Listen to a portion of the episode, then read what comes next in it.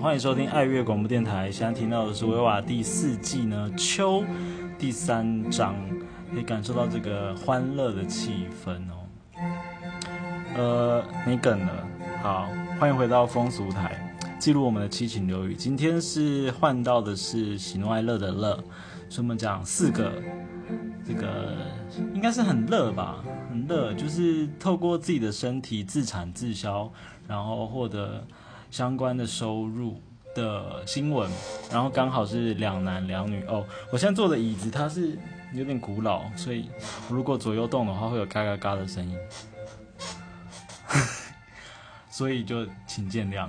说到嘎嘎嘎嘎嘎的声音呢，刚好今天第一个就是嘎专访哦，就是嘎嘎乌拉拉这个频道这个平台，他们有时候会出一些新闻，去访谈一些人物。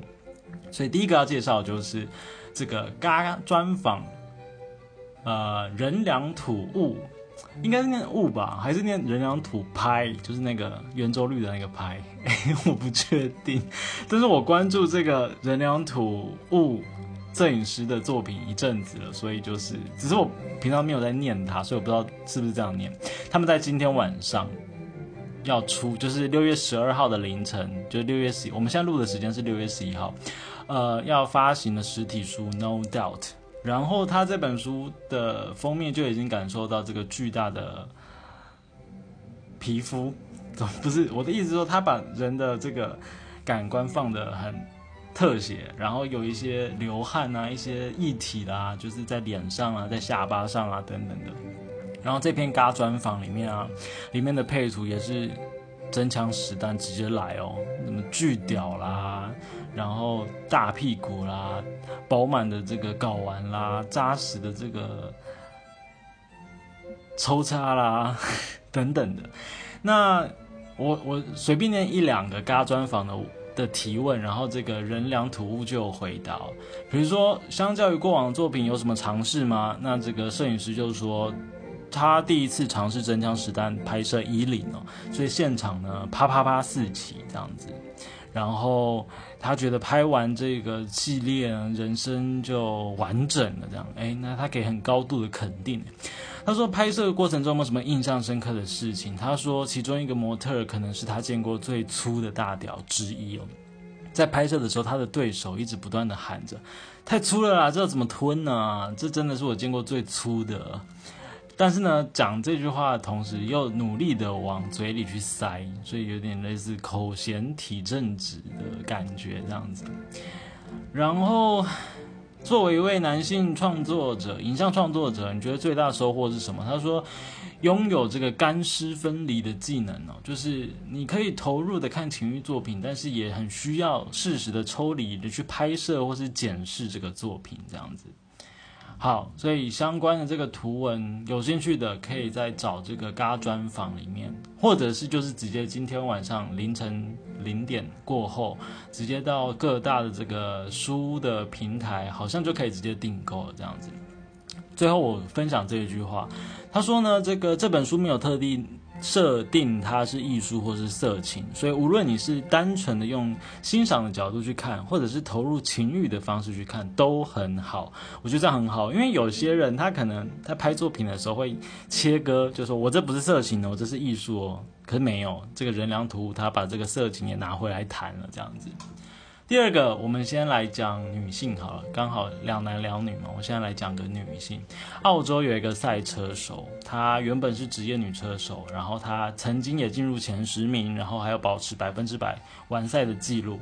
但是呢，她后来表现就是有点下滑，然后赞助也减少了，然后资金也减少，所以她呢转战这个。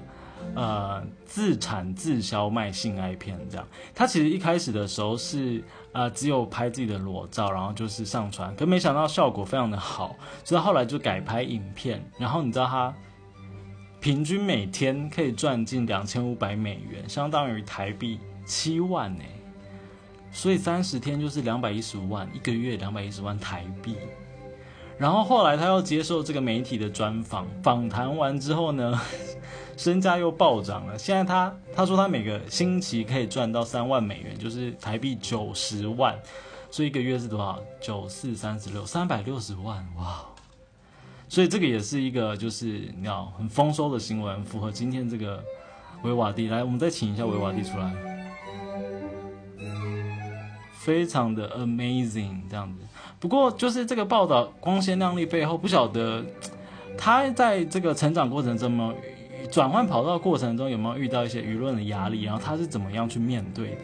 怎么样用他这个性欲的主体去回应那些舆论？我觉得这个也是之后可以从这些就是靠性爱片啊，或者是自己的身材，呃，或者是这个性器官的优势。来贩卖的人，他们怎么回应舆论的？这个也是值得学习的。为什么这样说呢？第三个我们要介绍的就是阿空。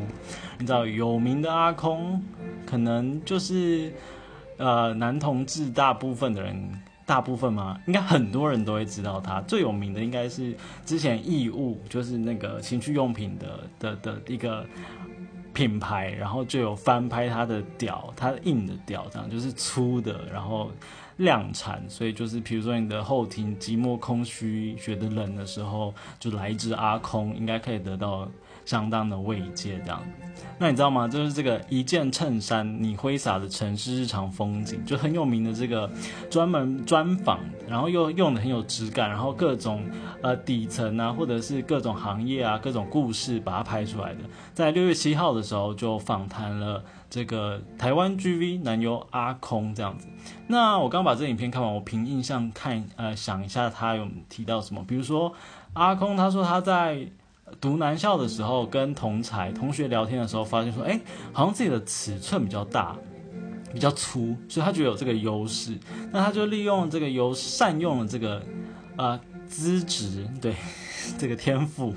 然后他就比如说有在，呃，透过网络的方式啊，就是贩卖自己的这个作品，或者是当师傅，然后也有很多运动的投入，比如说这个。裸体的合法化，就是裸骑，或者是性工作的合法化、性爱、性交易的除罪化等等的运动。后来他有到日本拍 GV 的作品，然后，呃，也有对法律很多的涉猎。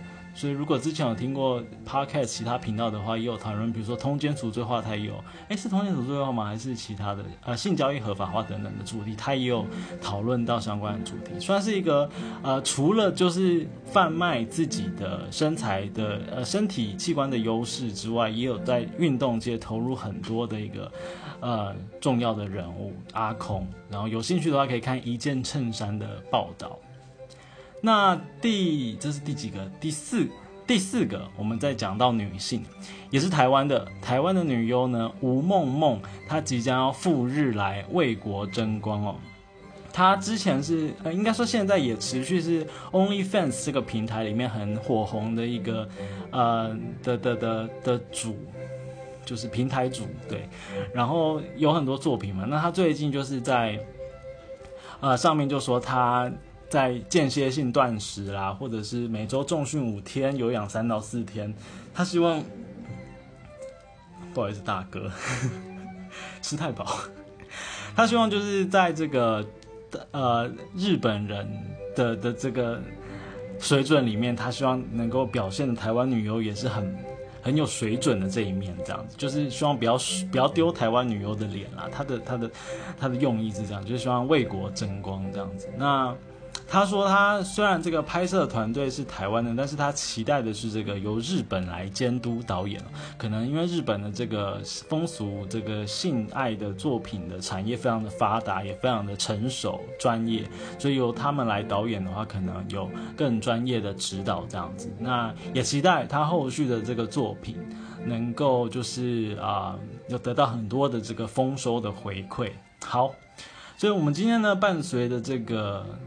维瓦第四季秋的第三乐章，然后也讲了很秋的四则新闻，呃，也很丰收的感觉，就是四个人用身体上的优势，然后嗯去做相关的量产，然后让大家的常态人世俗的这个欲望，不管你是哪一种性倾向的人，能够得到适时的疏解。